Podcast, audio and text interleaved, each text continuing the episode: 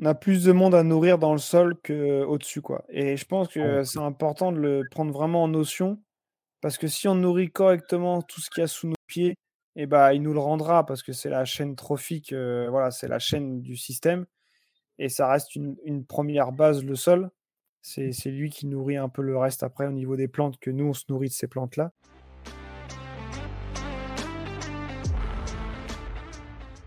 Là, je vais vous partager un, fait, un, un travail que, que j'ai fait euh, quand j'étais conseiller sur euh, la similitude entre euh, la panse d'une vache et le sol plus j'avance et plus je trouve qu'il y a vraiment une similitude euh, assez intéressante. Et donc là, je vais faire une petite présentation en 3-4 points où je vais vous parler de la chaîne trophique, de la matière organique d'un sol et puis euh, d'une vache. Et après, je vous fais en, en 3 points le point, la répartition de la diversité des microbes d'un sol et d'une vache. Euh, deuxième point, une deuxième partie sur la biomasse euh, des bactéries, champignons, protozoaires d'un sol et d'une vache. Donc BSP, c'est ça, c'est bactéries, champignons, protozoaires. Et le troisième point, c'est le nombre de ces bactéries, champignons, protozoaires dans un sol et dans une vache. Et une conclusion. Donc, du coup, j'ai commencé par la, chaîne trophique que vous connaissez, je pense, en, partie par, pour pas mal de monde. Mais voilà, en premier, voilà, c'est les plantes, ça fait une production aérienne de racines. Après, ça fait de la matière organique, donc des résidus. Et les premiers intervenants de la dégradation euh, de la matière organique, ça va être les bactéries, champignons et protozoaires. C'est vraiment un des gros piliers quand même de la première phase de dégradation. Et après, ça va ensuite de la chaîne trophique, un peu plus gros. Euh, mais c'est toute première dégradation commence par des bactéries, champignons, protozoaires. Et au niveau d'une vache, comme dit un peu Marc-André Solos dans le livre euh, Jamais seul, que je pense que, enfin, voilà, qui est assez connu, une vache se nourrit pas d'herbe, mais des bactéries contenues dans son rumen, quoi, qui font fermenter l'herbe qu'elle a broutée. Donc ça montre bien que la digestion ruminale est vraiment réalisée, et ça, voilà, il y a, ça, il y a des, faut que je vous donne des références, mais par des bactéries protozoaires, un peu d'archée et un peu de champignons. Donc au niveau de la synthèse de la chaîne trophique, on peut voir que les premières phases de dégradation de la matière organique dans un sol, c'est par des bactéries, champignons, protozoaires, mais aussi euh, comme pour une vache, euh, au niveau du fonctionnement du rumen. En fait, euh, au départ, on alimente la même, euh, les mêmes espèces de micro-organismes. Après, au niveau de la matière organique, la vache fasse nourrir de la matière organique des plantes. Euh, voilà, donc c'est pour ça que j'ai le fil conducteur de cette formation, ça va être les, j'ai appelé ça les BSP, bactéries, champignons, protozoaires.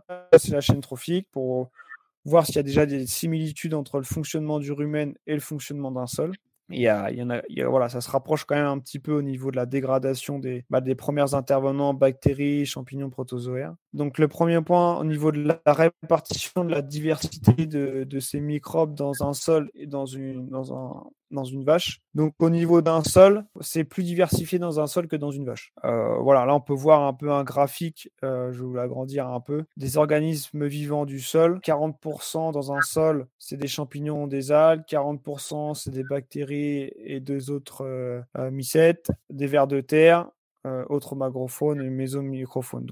C'est assez, assez diversifié. Alors que pour une vache, voilà, la répartition est différente. C'est quand même beaucoup des bactéries, euh, un peu de protozoaires et des champignons. Donc voilà un peu au niveau de la diversité euh, dans un sol est quand même est plus grande euh, au niveau répartition. Maintenant, on parle du deuxième point, ça va être la, la biomasse de ces champignons, bactéries, protozoaires dans un sol et dans, une, euh, dans un rumen. Donc j'ai pris euh, deux sols différents, un sol céréalier et un sol de prairie. Donc ça, c'est des valeurs du bouquin de Frédéric Thomas et de Mathieu Archambault. Je sais plus comment il s'appelle le, nom, mais je pourrais vous redire. Eux, ils ont compté pour un sol céréalier qui est à peu près entre, en moyenne, 10 UGB de vie biologique euh, dans un sol. Et dans une prairie, ça peut aller jusqu'à 50 UGB. Donc un UGB, c'est à peu près entre 600 et 700 kg. Donc voilà, réparti en tonnes par hectare, 10 UGB de vie biologique, ça fait 6-7 tonnes de, vie biologique totale. Quoi. Euh, et dans un sol de prairie, 50 UGB, ça fait 30 euh, à 35 tonnes de vie biologique. Donc, je trouve ça quand même intéressant, cette notion-là, parce qu'on se rend compte que, voilà, un sol, ça pèse très lourd, ça peut, ça pèse sur 30 cm 3500 tonnes. Et en fin de compte, euh, c'est une petite répartition de ce poids-là, 6-7 tonnes ou 30 tonnes, 6-7 tonnes ou 30 tonnes qui font travailler ce sol-là, quoi, qui font rendre vivant. Donc c'est ça qui est intéressant, je trouve. Et donc, si on prend 80% de, cette, de ces 6-7 tonnes ou de ces 30-35 tonnes, ça permet de voir la biomasse de bactéries, champignons, protozoaires dans un sol de céréalier ou dans un sol de prairie. Pour donner un peu des notions, mais en fait, la, biologie d'un sol, ça représente vraiment rien en termes de poids du sol. Pour regarder, ça représente 0,0013% ou 0,16%. Quoi. C'est vraiment, c'est, c'est peanuts le poids. Mais moi, je trouve ça intéressant cette notion-là, c'est que des fois, peu de choses peut faire beaucoup de choses. Et notamment, ce pourcentage-là paraît très faible en termes de poids. Mais par contre, si on le fait bien travailler, bah, il peut avoir d'énormes conséquences sur, la, sur le fonctionnement du sol, la production, la qualité, enfin sur tout le vivant qui est après. Et pour une vache, qui fait entre 600 et 700 kilos. Il y a peu de références là-dessus. Il y en a une de Joigny en 1978, donc assez vieille. Il y aurait entre 2 à 3 kilos de bactéries champignons dans, dans le rumen d'une vache. En termes de pourcentage de ce poids par rapport à la vache, ça représente à peu près les mêmes ordres de grandeur que dans un sol. C'est 0,038% euh, bah, c'est une fille biologique qui travaille dans ce, dans ce rumen. Quoi. Dans un rumen, euh, voilà, des notions, il y a un volume de 100 à 200, 200 litres et il y a 90 litres de digesta. Voilà, le, les autres 90 litres, enfin l'autre moitié des 150-200 litres, c'est de l'air.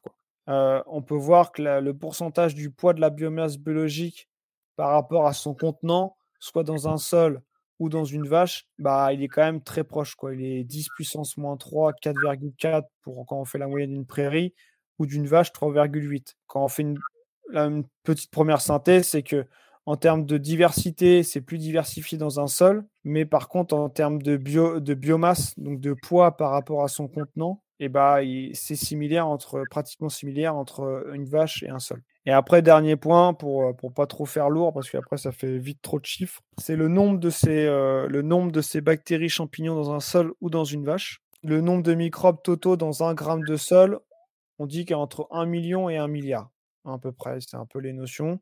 Et à l'hectare, donc sur 30 cm de sol, ça fait entre 3,5 et 3,5 trimillions. Quoi. Donc, c'est assez important. Donc, si on prend que la catégorie bactéries, champignons qui représente 80%, voilà, ça, ça représente entre 2,8 milliards ou 2,8 trimillions. Donc 10 puissance, il faudrait que je regarde, je crois que c'est 10 puissance moins 10 puissance 16 les trimillions. Et une vache, euh, on parle en jus de rumen. Dans un millilitre de jus de rumen, et comme il y a 90 litres de jus de rumen dans une vache, dans un millilitre de jus de rumen, il y a entre 100 milliards et 1 billion de bactéries, champignons, protozoaires. Donc, dans une vache qui fait 90 litres, on a entre 9 et 90, 9 milliards et 90 milliards de bactéries, champignons, protozoaires. Donc, si on fait la, synthèse entre un sol et une vache, eh ben, on voit que dans un sol, c'est entre 2,8 et milliards ou trillions et une vache entre 9 milliards et 90 milliards. Donc, on peut voir que quand même dans une vache, il y a, peut avoir pratiquement autant de bactéries, champignons,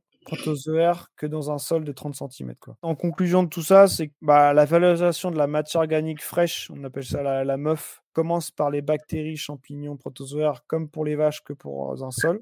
En relatif par rapport au poids d'une vache ou d'un sol, bah, c'est assez proche euh, la répartition de ces bactéries champignons, ainsi que le nombre total de ces bactéries euh, champignons protozoaires. Par contre, les seules différences, euh, par les différences qu'il y a entre un sol et une vache, c'est que c'est beaucoup plus diversifié dans un sol que dans une vache au niveau des répartitions.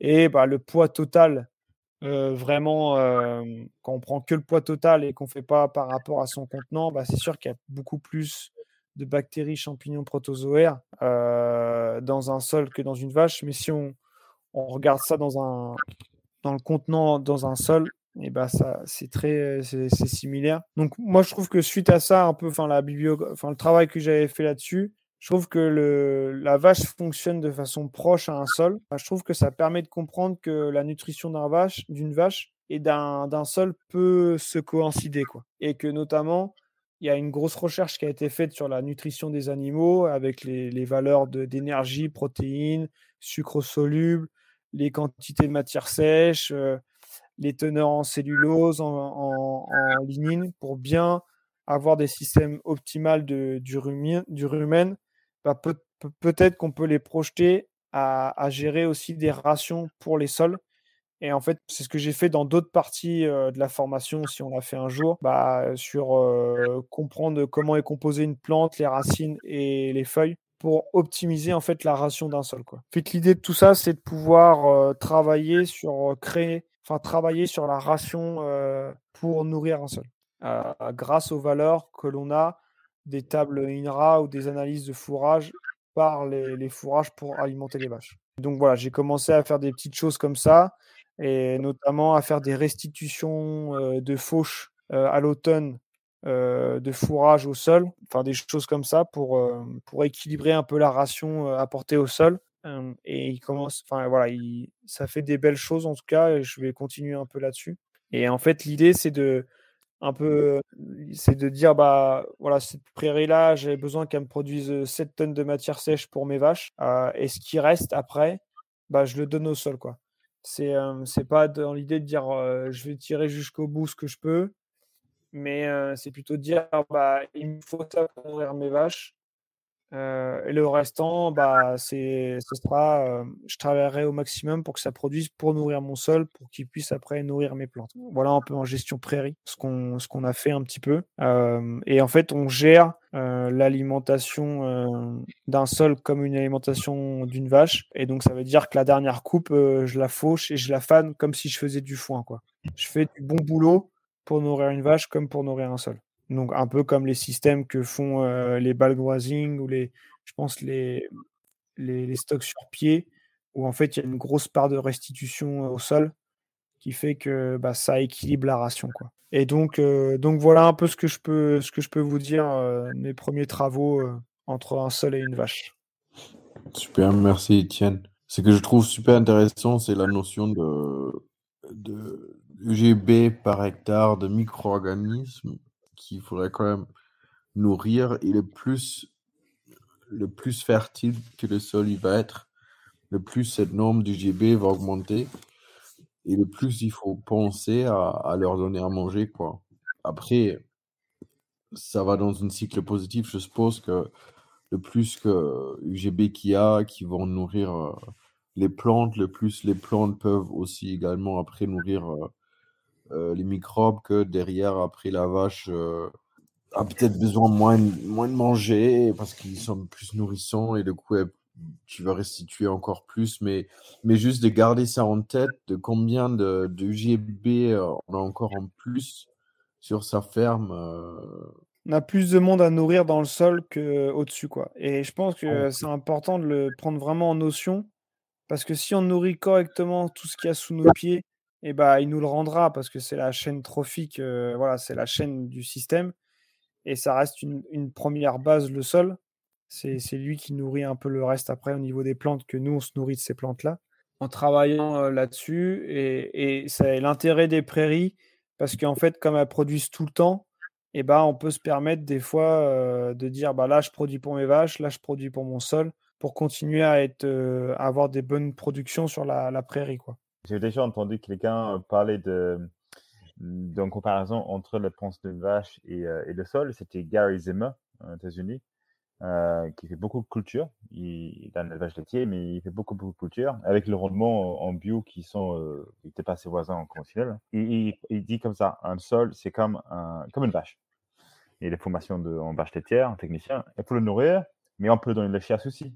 Euh, il digère très, très vite euh, tout ce qui est très, très vert, très azoté. Ça, on voit bien avec les, vaches, c'est le même problème. Ils digèrent très vite, mais ils digèrent pas bien, en fait. ça, ça passe entre vert. Et il parle beaucoup, beaucoup de, choses comme ça. Donc, c'est super de voir que. Parce que c'est un peu oublié ce qu'il a fait il y a, 20-30 ans. Euh, et, et, je vois vraiment cette, cette parallèle-là. Euh, et, c'est vraiment exactement comme une vache. Hein. On voit bien que ça, digère la matière verte super vite et tout ce qui est très ligneux, il digère lentement, quoi. Comme une vache, quoi. Mmh. ouais, ouais, et en fait, ce que, j'ai remarqué, c'est que hum, on est plutôt excédentaire en, carbone dans les systèmes prairiaux parce que bah, il y a beaucoup de racines et les racines de, prairies se renouvellent tous les deux mois. Euh, pratiquement, enfin, selon les, les stades, mais ça se renouvelle énormément les racines de, prairies. C'est pour ça que c'est CP1, hein, c'est grâce à à la, que ça se recrée tout le temps naturellement. Euh, et, du coup, les racines, ils ont des rapports C sur N. Quand on fait des analyses de mulchage de racines, ils ont des rapports moyens de, en, moyenne de 50, donc très très riches en carbone. Ah, et, et c'est pour ça que pour moi, en fait, c'est important de, d'équilibrer la, la, ration parce qu'on voit que en fait, on apporte déjà largement assez de carbone euh, au niveau exudat racinaire et des restitutions de racines qui poussent naturellement dans nos sols de prairie. Mais comme toute la partie foliaire, on, l'exporte beaucoup dans les prairies de fauche. Les prairies pâturées, c'est différent, c'est beaucoup mieux déjà. Parce que, en fait, les vaches valorisent beaucoup plus le carbone, enfin l'énergie, que l'azote. Elle restitue 70% de l'azote de ce qu'elle mange dans l'herbe, les vaches. Donc, euh, c'est ça qui est bien dans une vache, c'est que apprend le meilleur et elle laisse le, apprend le meilleur et elle laisse le meilleur pour le sol euh, quand c'est euh, en pâturage. Mais on peut pas faire du pâturage partout, en tout cas. Enfin, nous, dans nos systèmes, on peut pas. Et je trouve en fait c'est ça qui est, assez intéressant, c'est que euh, quand on commence euh, à regarder les plantes, tu, vois en fait que toute la plante en entière est bonne pour nourrir le sol. Et donc euh, en élevage, des fois c'est un peu difficile de, garder, de garder toute la plante pour nourrir le sol parce qu'il faut nourrir un peu les animaux. Mais que quand, on commence un peu à, nourrir le sol, et eh ben, il y a peut-être une année, c'est un peu difficile parce que faut autant nourrir les vaches que le sol quand tu débutes le cycle. Mais après, quand le cycle a commencé, et eh ben, ça compense complètement le phénomène. Et ça, on l'a vu avec deux, trois agriculteurs où l'année dernière, ils ont fait des fauches de restitution euh, à l'automne sur un ou deux hectares. Et quand ils ont vu l'effet que ça a fait euh, l'année dernière, enfin cette année sur les rendements, alors que c'était un année de sécheresse, bah, ils en ont fauché 25-30 hectares quoi, pour restituer au sol. Et, c'est peu, en fait, c'est peu de biomasse. Et en fait, c'est en fait, c'est juste ce petit verre là. Il n'y en a pas besoin de beaucoup. C'est comme la vie du sol. Il n'y en a pas beaucoup dans le sol. Mais par contre, le restituer ça, ça fait vraiment du bien. C'est comme quand on donne du regain à des vaches. Du regain pour faire. Euh, on donne du foin. Donner du foin euh, assez ligneux, ça va être 60-70% de la ration. Et après, on donne un peu de regain pour donner un peu de, bah, du, meilleur. Bah, rien que déjà juste 20-30% de ça, ça améliore la, productivité, la santé de la vache. Enfin, ça fait du bien quoi dans, la dans le bol alimentaire. Mmh. Et euh, il n'y a pas besoin de beaucoup pour, euh, pour rééquilibrer la ration. Quoi. Donc, ça, ça qu'ils ont fait, ils ont, ils sont fauchés alors Donc la dernière coupe de l'année qui, de toute façon, c'est peut-être trop compliqué de faire en foin, vu les saisons. Et donc euh, celui-là, il est fauché, mais ils ont quand même fait l'effort de, de faner. Ouais, bah on l'a fané parce que bah, des fois ça dépend les faucheuses que comment tu es équipé. Si tu une faucheuse bien à plat euh, qui, qui est étal landin, et bah bon euh, voilà. Mais des fois, euh, plus et moi je, je, je, j'aide vraiment les agriculteurs à maximiser les pousses d'automne parce que c'est elles qui font les maximums de réserves pour l'année suivante. Et plus les réserves sont bonnes, plus le rendement sera important l'année prochaine. Donc ça veut dire que déjà, on a apporté le fumier euh, fin septembre, souvent, dans les prairies, pour maximiser cette mise en réserve et cette production euh, bah, de glucides euh, grâce à la photosynthèse. Donc c'est-à-dire qu'il y a beaucoup de feuilles. Donc souvent, la coupe que l'on fait à l'automne, là, en ce moment, elle peut faire des fois une tonne 5, deux tonnes de matière sèche. Quoi. Le fait de la faner, ça va l'aider un peu à la dégrader, ça va l'aérer. quoi. Étienne, là, c'est euh, toi, tu parles des, des coupes, donc euh, à peu près à cette époque-là, alors sur les prairies de fauche, quoi. Bah, sur les prairies de fauche ou les prairies qu'on ne peut pas pâturer par les génisses ou les vaches, parce que euh, on a déjà trop à pâturer, surtout cet automne où c'est vachement poussant, on peut pas pâturer partout. Il bah, faut pas laisser cette biomasse en l'air. pour moi, faut pas la. Surtout, il y a l'hiver qui va arriver. Et puis l'hiver va sécher toutes ces feuilles-là. Et puis après, ça va avoir du mal à repartir derrière parce que enfin, toutes les prairies mal broutées entrées d'hiver ressortent mal sorties d'hiver parce que ces feuilles, il n'y a pas de nouvelles feuilles qui vont repartir. Et donc, voilà, c'est à faire sur les parcelles que tu peux pas. Si on peut pâturer, je préfère. C'est mieux le pâturage, hein, c'est sûr. Le... Mais par contre, faut faire attention. Ce que j'aime bien dans la fauche, c'est que tu respectes les 7 cm de hauteur et tu fais pas de surpâturage. Et le problème des, gars, souvent en automne, c'est qu'ils font du surpâturage parce que bah, mmh. l'été, a été compliqué, on veut gratter jusqu'à la fin la prairie. Et du coup, on, va prendre toutes ces réserves parce que c'est là où on a fait beaucoup de réserves, la, gaine et les racines.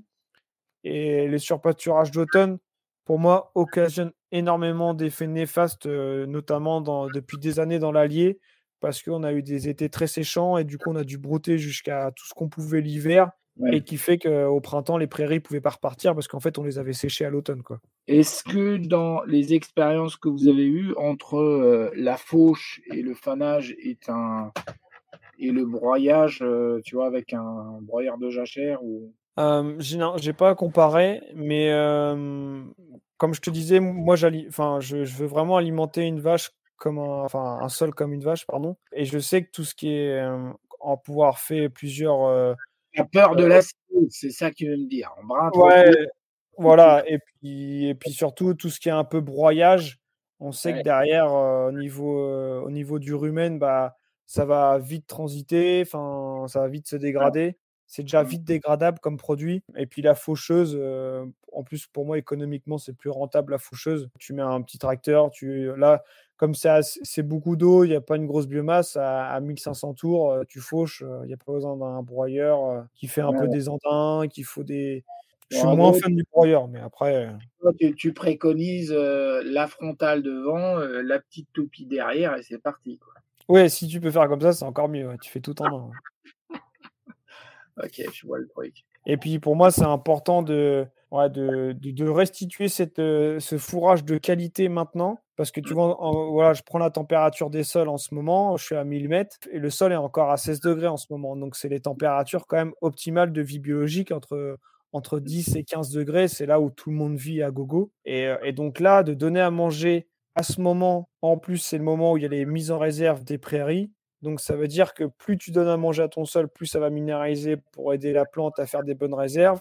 Et plus la plante fait des bonnes réserves, plus elle repart très fort au printemps et qu'elle n'a pas besoin de minéralisation parce qu'elle a ses propres réserves pour partir. Et comme on sait que maintenant euh, les printemps sont de plus en plus précoces euh, au niveau climat, mais le sol est plutôt froid, et ben faut maximiser ces mises en réserve. Et ces mises en réserve là sont faites à l'automne. Il faut bien nourrir cet automne là en nourrissant le sol, quoi.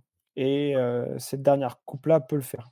dès que le sol en fait il arrête un peu son activité, pour toi, même, même si tu pâturais à cette période-là, l'herbe, il a arrêté de, de, de, la mise en réserve et du coup, c'est moins, c'est moins important de le nourrir, quoi, pour toi. Ouais, ouais, ouais, je pense que maintenant, il y a, voilà, il y a des périodes importantes comme dans, pour une vache, tu as le début de lactation et le tarissement qui est plutôt très important. Mmh. et le sol, pour moi, c'est l'automne la priorité. Il faut le nourrir à ce moment-là au printemps aussi pour maximiser la production. Pour moi, le printemps, il faut le nourrir aussi, c'est pour euh, augmenter le rendement de la parcelle. Parce que euh, voilà, c'est là où il y a la production importante. Ouais, totalement. Et puis après, l'hiver, il faut le protéger et euh, avoir un beau matelas de prairie le plus dense possible pour protéger le sol. Plus le sol est protégé, mieux c'est. En fait, ouais, en fait, c'est super intéressant parce que les, les périodes piques de coup où la vie microbienne travaille le plus fort donc dans, dans notre contexte, ce sera l'automne, printemps. Il faut donner au maximum la bouffe. Et les périodes creuses, donc là où il ne travaille pas beaucoup, euh, parce qu'il fait ou trop chaud ou trop froid, donc euh, l'hiver, euh, l'été, mais là, il faut le protéger de, de tous, ces, les, tous ces impacts climatiques extrêmes, quoi. Donc en fait, on, doit, on doit vraiment les traiter comme un organisme vivant. Donc je trouve ça super, super passionnant, c'est super intéressant. Ouais, c'est vrai que je n'avais pas trop pensé à, ça. Mais tu vois, c'est pour ça que je trouve que ça, le sol, ça fonctionne vraiment comme une vache. Tu as des périodes de pic où tu dois donner le grand maximum d'alimentation parce que c'est une phase importante de croissance et de, de, de mise en bah, du potentiel de ce que tu as. Quoi. Tu veux exprimer le potentiel que tu as. Et, puis, tu as d'autres périodes où bah faut que tu te calmes un peu pour pouvoir bien exprimer après. Quoi. Euh, mmh. Pour exemple, pour une, pour une brebis, là, je parle de ça, mais euh, il y a des périodes où il faut donner du coup un maximum pour qu'elle produise du lait pour son agneau, super bonne qualité de, de manger et tout. Et après, une fois qu'elle est vide, bah, ou qui vient, qui vient de gestion dans, dans, une période creuse, par exemple l'hiver, c'est même pas super bien si elle est trop gras, quoi, parce qu'après, elle prend mal les béliers, tu vois. Mmh. Donc après, tu juste, euh, tu la protèges un peu, tu, tu, la tiens un peu au chaud, euh, machin, pour qu'elle elle, va bien, mais tu, tu la bourres plus. Euh, voilà, quoi, c'est la phase de repos, quoi, pour, le, pour, tout ça. Et de, coup, c'est un peu comme ça avec le sol aussi, c'est super intéressant. Et je pense que c'est pour ça que les techniques un peu de, de et tout, ça, ça a de l'avenir parce que du coup, tu vas pouvoir faire des parcelles parking pendant l'été ou l'hiver qui fait que tu vas protéger ta parcelle parce que tu auras tellement de déjections et d'animaux et de, de restitution de foin sur la balle de grazing et le restant, tu le laisses tranquille, donc tu le protèges aussi. Euh, et, euh, et, surtout de faire ça aussi en été. Quoi. Tu parlais de nourriture, de, de renourrir euh, au printemps ton sol. Euh, tu refais par une pareil, par une technique de, de, de fauche euh, précoce. Il y a des, j'ai acheté des bouquins des années 70 de gestion de fourrage et les anciens dans ces bouquins-là, c'est assez fou. C'était quand même, ils, ils, faisaient du bon boulot, enfin ils faisaient du beau travail. Ils faisaient déjà des, des ils appelaient ça des déprimages mécaniques. Les parcelles en fait qui peuvent pas faire de déprimage euh, par des vrais, par des animaux, qui a un effet quand même bénéfique le déprimage, et ben ils le font mécaniquement par une fauche. C'était une fauche avec exportation Non, non, déprimage. Non, non, là, il faucher, laisser au sol. Ah ouais, d'accord, ok. Bah, le déprimage, c'est, il euh, n'y a pas beaucoup d'herbe. Hein. C'est, ça, va, ça, ça, fait moins d'une tonne, peut-être 0,5 tonnes de matière sèche à l'hectare. Hein. Tu fauches pratiquement rien des fois. Hein. À, à l'œil comme ça, ça fait, tu, tu te dis mince, je fais pas grand-chose. Mais comme euh, c'est, c'est un fourrage de super qualité, et ben en fin de compte, euh, t'as pas besoin d'en amener beaucoup pour stimuler. Ce qui est intéressant dans ta comparaison, de toute manière, le, le, point similaire en fait des deux digestions, c'est que ça digère la matière organique, l'herbe quoi. Hein, je veux dire, c'est les deux mêmes objectifs en tout cas quoi hein, pour le sol. Et après, je suis allé un petit peu un peu plus loin. Bah, dans les valeurs d'énergie, de MAT. En fait, après, j'ai fait un travail sur les conditions optimales du fonctionnement du rumen.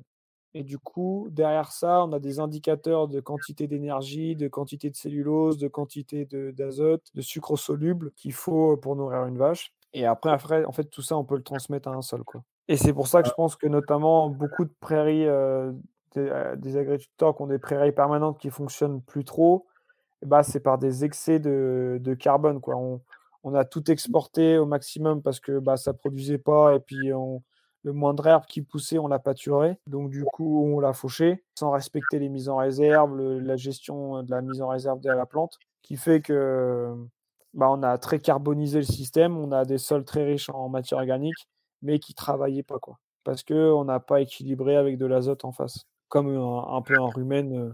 Après, ça dépend de tes objectifs. Hein, euh.